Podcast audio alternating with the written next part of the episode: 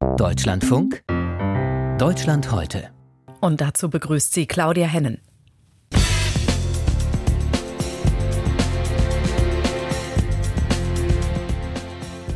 200 Millionen Frauen sind weltweit betroffen, schätzen die Vereinten Nationen.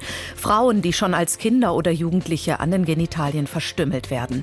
Brutale Verletzungen, die Frauen oft auch nicht überleben. Und wer damit leben muss, leidet unter physischen und psychischen Schmerzen meist für immer. In Baden-Württemberg gibt es nun eine zentrale Beratungsstelle für betroffene Frauen. Ein Thema bei Deutschland heute. Außerdem Streik am Frauentag. Warum die Hilfehotline Gewalt gegen Frauen heute stillsteht. Und Ärger um geplanten Abriss. Die Zufluchtskirche in Berlin-Spandau soll einem Neubau weichen.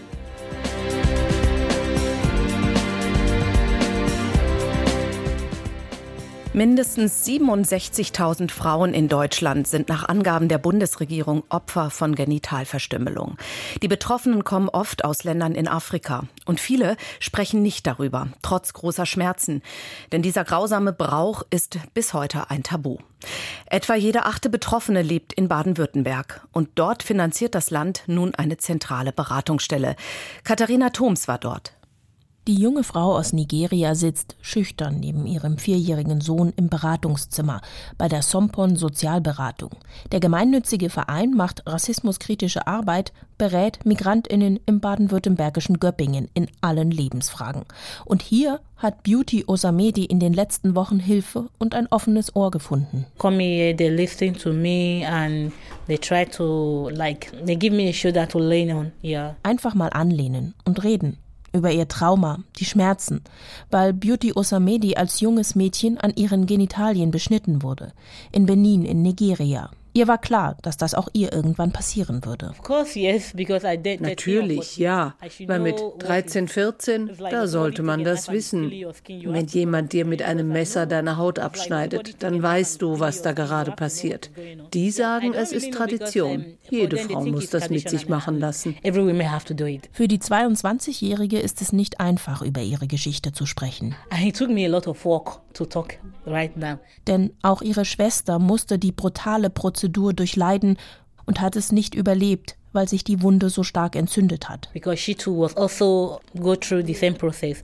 She did not make it because she was sick and she got an infections.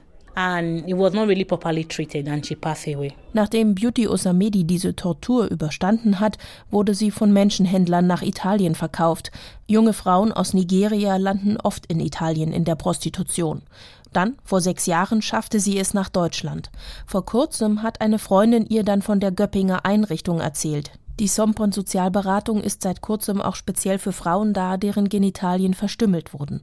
Gegründet hat den Verein Vera Sompon. Sie kam vor 17 Jahren aus Kamerun nach Deutschland. Wir erklären, es ist nicht eure Schuld. Sie waren klein, sie waren jung, sie könnte euch nicht mehr selber äh, wehren und sie erdulden so viel Schmerzen weil sie das Gefühl haben, ne, es ist normal. Also Schmerzen darf nicht normal sein. Und da muss man auch ganz klar sagen, nee, das darf nicht mehr passieren. Die Landesregierung von Baden-Württemberg finanziert jetzt einen Teil der Göppinger Sozialberatung als zentrale Anlaufstelle im Land für Betroffene. In dem Modellprojekt arbeiten vier weitere Beratungsstellen im Land mit. 250.000 Euro stellt Baden-Württemberg zur Verfügung, für zwei Jahre zunächst, sagt Ute Leidig vom Sozialministerium. Das Ziel? Die Anlaufstelle soll tatsächlich eine Hilfeleistung für Betroffene darstellen. Wir wollen präventive Arbeit leisten. Wir wollen Fachpersonal, das involviert ist, und das sind vor allen Dingen eben Gynäkologinnen und Gynäkologen. Das sind zum Beispiel auch Hebammen, weil die bei einer Geburt, wo es bestimmte Dinge zu beachten gibt, dann informiert sein müssen. Und hier wollen wir sensibilisieren, wollen Informationen vermitteln, Bewusstsein schaffen. Bewusstsein auch dafür, dass Genitalverstümmelung eine schwere Menschenrechtsverletzung ist. Weltweit sind nach Schätzungen der UN 200 Millionen Frauen in vielen afrikanischen Ländern aber auch in Asien und im Nahen Osten betroffen. Aber selbst wenn sie in Deutschland leben, ist die Gefahr weiter groß, dass auch die Kinder wieder beschnitten werden, sobald sie in ihr Heimatland reisen, sagt Vera Sompon. Es gibt Leute, die wollen das nicht, aber es wird passiert und dann es gibt welche, die bewusst das durchführen, weil sie fest daran glauben, das ist eine Kultur. Ne? Man hat das immer gemacht, warum soll ich dann ändern? Die Bundesregierung hat einen Schutzbrief aufgelegt, ein amtliches Dokument, das in der jeweiligen Herkunftssprache ausgestellt wird, das den Familien, den Tätern klar macht, das steht unter Strafe, Genitalverstümmelung. International oft bezeichnet als FGMC. Die Abkürzung steht für Female Genital Mutilation Cutting. Ute Leidig vom Sozialministerium macht klar, das ist eine Straftat. Und wenn eine Familie das unterstützt und dadurch selbst zum Straftäter wird, das ist ein Abschiebungsgrund. Allerdings, bis jetzt wurde in Deutschland noch niemand verurteilt. Aufklärung sei deshalb das Allerwichtigste, sagt Vera Sompon, in den Communities und zwar auch und besonders unter den Männern. Wenn der Mann mit einem anderen Mann redet darüber, dann ist einfach. Dann hat er einen anderen Zugang. Darum haben wir ganz bewusst ein männlicher Mitarbeiter gesucht. Immer noch halten sich Mythen. Frauen seien rein, wenn ihre Vulvalippen beschnitten werden. Sie sollten keinen Spaß am Sex haben. Ihre Klitoris mache Männer impotent, müsse deshalb beschnitten werden, schreibt die Frauenrechtsorganisation Terre de Femmes. Darüber aufzuklären ist das eine, Betroffene hätten aber auch ganz unterschiedliche Bedürfnisse, Probleme. Deshalb kümmern sich die verschiedenen Organisationen im Modellprojekt um psychosoziale Beratung, um asylrechtliche oder medizinische Fragen. Es bringt auch nichts, dass wir nur die gleichen Leute haben, die gleiche Arbeit machen, sondern es war auch bewusst, dass wir Leute finden, die auch lösungsorientiert arbeiten können. An der Uniklinik Freiburg haben sich Medizinerinnen auf das Thema spezialisiert. Sie untersuchen, helfen bei gesundheitlichen Fragen, stellen Bescheinigungen für die Behörden aus, denn FGMC ist ein Asylgrund. Und in der Klinik können die Ärztinnen auch Teile der Vulva wieder aufbauen mit Hilfe einer Operation. Die Krankenkasse übernehme das bei Versicherten, heißt es in Freiburg. Beauty Osamedi braucht im Moment vor allem jemanden zum Reden, will nicht mehr schweigen müssen, sich selbst schuldig fühlen. Und all das hat sie in der Göppinger Beratungsstelle gefunden. For now, the moment, for me, it's okay. I can live with it now. Yeah.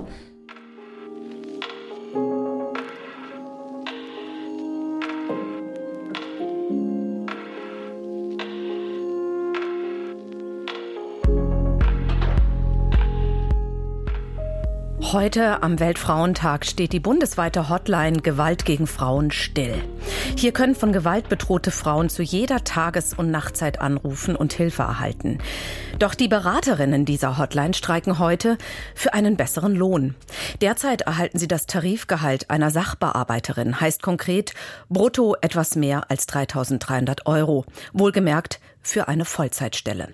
Doch Vollzeit schafft diesen Job fast keine, hat mir eine Beschäftigte erzählt, die ich vor der Sendung interviewt habe. Ich wollte von ihr zunächst wissen, was ihre Arbeit so herausfordernd macht.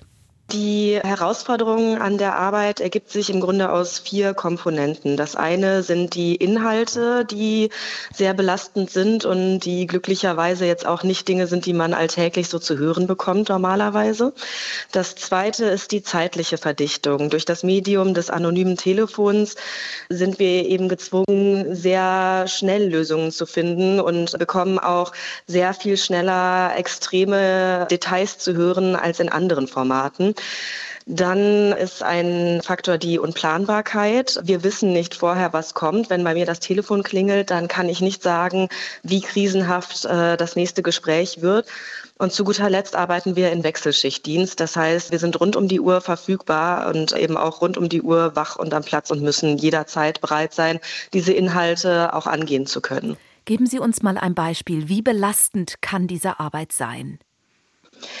Ja, ein Beispiel, ein typisches wäre eine Frau, die häusliche Gewalt erlebt und äh, vom Mann gedemütigt wird, geschlagen wird, auch vergewaltigt wird, teils auch vor den Augen der Kinder. Und äh, die Frau ruft dann bei uns an und erzählt uns das. Und während sie mit uns spricht, kommt aber der Mann nach Hause und bekommt mit, dass sie irgendjemandem etwas erzählt und droht ihr dann an, ich bringe dich um. Und die Frau flüchtet sich ins Bad und schließt sich da ein und äh, wir machen aus, dass wir jetzt gemeinsam die Polizei rufen und ich am Telefon bleibe, bis die Polizei eintrifft. Aber Zwischendurch bricht das Gespräch ab. Das heißt, ich werde niemals erfahren, ob die Polizei rechtzeitig da war, bevor der Mann der Frau was antun konnte. Das ist natürlich etwas, was man nicht einfach so wegsteckt und vor allen Dingen nicht, wenn das die Dinge sind, die man wirklich regelmäßig am Telefon erlebt. Und das ist auch der Grund, sagen Sie, warum die meisten Ihrer Kolleginnen nicht Vollzeit arbeiten. Ja, also zum einen gibt es natürlich eine große körperliche Belastung durch die Wechselschicht. Wechselschicht ist ja einfach etwas, was langfristig sich sehr auswirkt, zum Beispiel auch auf das Demenzrisiko und andere Dinge. Aber zum anderen ist es einfach schwierig, wenn man in dieser Quantität und dieser Qualität permanent diese Einblicke bekommt, auch krisenhafte Einblicke in den Extremsituationen. Das ist auf Dauer schwer zu halten und es ist auch schwer dazu, eine Balance zu finden im Privatleben, wenn man eben an vielem Sozialen nicht teilnehmen kann, weil man zu bestimmten Zeiten arbeitet rund um die Uhr. Sie fordern genau. ja seit Jahren eine bessere Bezahlung. Sie haben ja schon 2020 an die damalige Familienministerin Franziska Giffey einen Brief geschrieben. Es kam dann zum Austausch über die Anforderungen an ihre Arbeit und das Stellenprofil. Schließlich hat das Familienministerium ein Gutachten erstellen lassen, ob eine Höhergruppierung angebracht sei und hat das abgelehnt. Wie wurde das damals begründet? Das Gutachten bewertet nach TVÖD-Tarifrecht und äh, in diesem Tarif Tarifrecht sind zwei Faktoren angegeben. Das sind die besondere Schwierigkeit und die Bedeutung.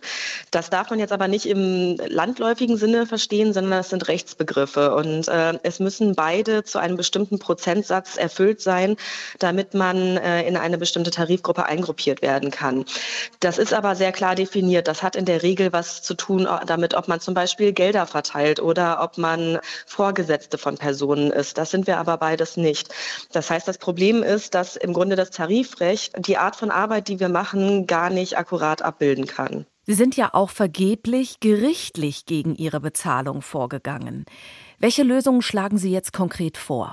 Ja, Sie hatten ja bereits erwähnt, dass es diesen Kontakt mit der damaligen Familienministerin Frau Giffey gab. Im Rahmen dieses Kontaktes hatte sie zum Beispiel neben dieser Neubewertung der Stellenbeschreibung auch vorgeschlagen, dass die Rechtsgrundlage im Hilfetelefongesetz geprüft werden könnte. Wir haben auch nochmal Vorschläge gemacht, dass es ja auch äh, Alternativen zu einer anderen Eingruppierung gäbe, zum Beispiel eine zusätzliche Pauschale oder auch, dass die äh, Stundenzahl bei gleichem Gehalt reduziert werden könnte. Hat sich denn das Familienministerium oder die Familienministerin zu Ihrem Streik heute geäußert? Meines Wissens nicht. Ähm, es ist ja mittlerweile auch eine andere Ministerin als damals. Es wurde uns damals in äh, dem Kontakt mit Frau Giffey zugesagt, dass wir darüber informiert werden sollen, was im Ministerium passiert. Das ist leider seit langer Zeit nicht mehr der Fall. Und es gab auch nach meinem Stand jetzt keine Aussage zum heutigen Streik.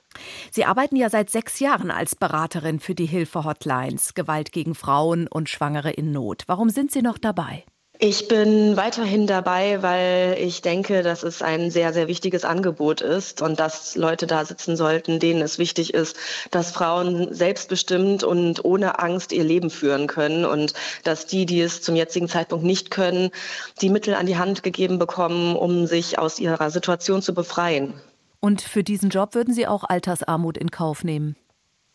Aktuell tun wir das im Grunde, denn viele von uns können nicht in Vollzeit arbeiten. Und daher, wenn ich jetzt so weiterarbeiten würde, wie ich es jetzt gerade tun würde, dann hätte ich äh, im Alter ein Problem. Beraterinnen der Hilfe-Hotlines Gewalt gegen Frauen und Schwangere in Not streiken heute für eine bessere Bezahlung, zusammen mit vielen anderen Beschäftigten im Sozial- und Erziehungsdienst. Der Name der Interviewpartnerin wurde bewusst nicht genannt, da sie anonym bleiben möchte.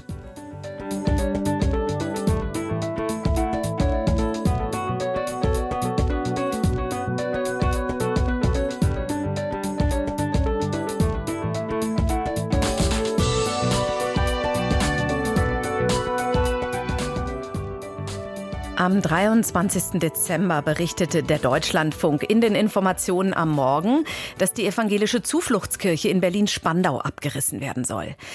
Die Sendung zog eine Reihe von Reaktionen nach sich. Unter anderem intervenierten die Senatsbaudirektorin und die Architektenkammer beim Bezirksamt Spandau. Sie verwiesen auf den Kulturverlust und die klimapolitische Bilanz. Vergeblich.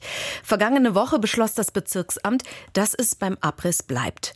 Sebastian Engelbrecht mit Einzelheiten.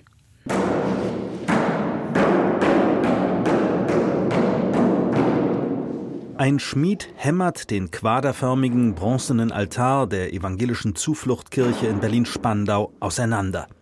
Ein Werk des weltweit renommierten Bildhauers Waldemar Otto aus Worpswede. Machen Sie uns unseren schönen Altar nicht kaputt. Sagt Ingrid Lavrenz, stellvertretende Vorsitzende des Gemeindekirchenrats. Der Altar, die Kanzel, das Taufbecken sind mittlerweile abtransportiert ins landeskirchliche Kunstgutmagazin auf einem Friedhof bei Berlin. Glocken und Orgel werden verkauft, das bringt der Gemeinde Geld. Sie ist kleiner geworden, hat sich der benachbarten Kirchengemeinde angeschlossen und braucht deshalb ihre Kirche nicht mehr. Ingrid Lavrenz gehörte jahrzehntelang zur Zufluchtgemeinde. Sie erinnert sich an den feierlichen Entwidmungsgottesdienst im vergangenen Sommer. Es war schon ein bisschen bitter, muss ich sagen. Es war so ähnlich, wenn Sie sich vorstellen, wie nach einer Beerdigung, da geht man zum Leichenschmaus, um wieder in das Leben zurückzukommen. Jetzt organisiert Ingrid Lavrenz den Abriss ihrer Kirche, ja eines ganzen Gemeindezentrums und den Verkauf des Grundstücks an den Bezirk Spandau. Wir sind laut Kaufvertrag dazu verpflichtet, die abzureißen. Der Bezirk möchte mit dem Abriss nichts zu tun haben. Er will eine freie Fläche mitten im Neubaugebiet der 1960er Jahre auf dem Falkenhagener Feld in Spandau übernehmen und dort dann etwas sehr Ähnliches errichten, ein Stadtteilzentrum und eine Theaterwerkstatt. Gebaut wurde das zum Abriss freigegebene Gemeindezentrum 1967, in einer Zeit, als die Kirchen Zulauf hatten.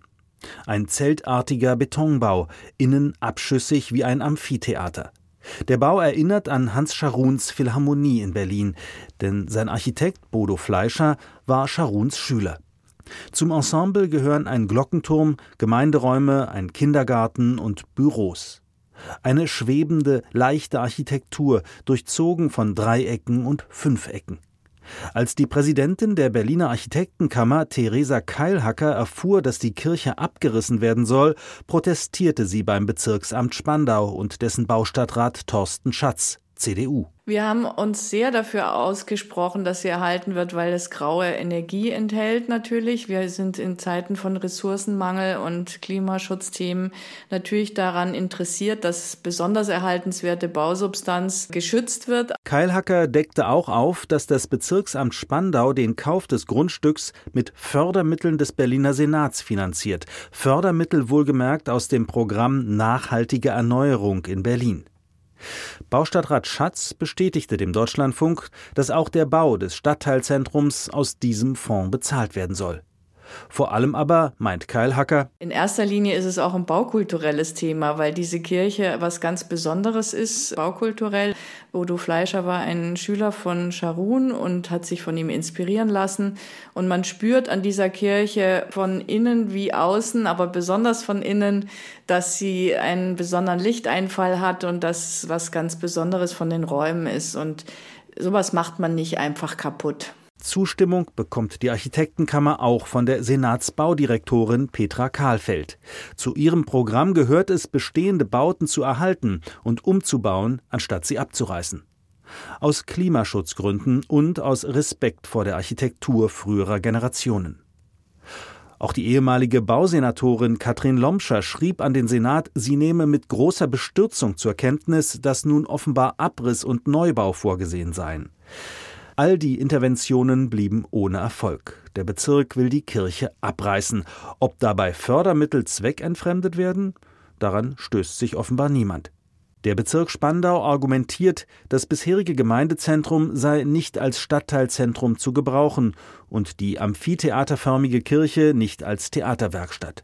Für die Umnutzungspläne, die in der Berliner Bauverwaltung längst vorliegen, interessiert sich im Bezirksamt Spandau keiner mehr. Für die Architektenkammer fordert deren Präsidentin Keilhacker ein Abrissmoratorium, um die Kirche doch noch zu retten. Weil wir finden, dass mit Ressourcen sparsamer umgegangen werden muss. Das ikonische Bauwerk von Bodo Fleischer, wie Keilhacker es nennt, soll trotz allem spätestens im Sommer verschwunden sein.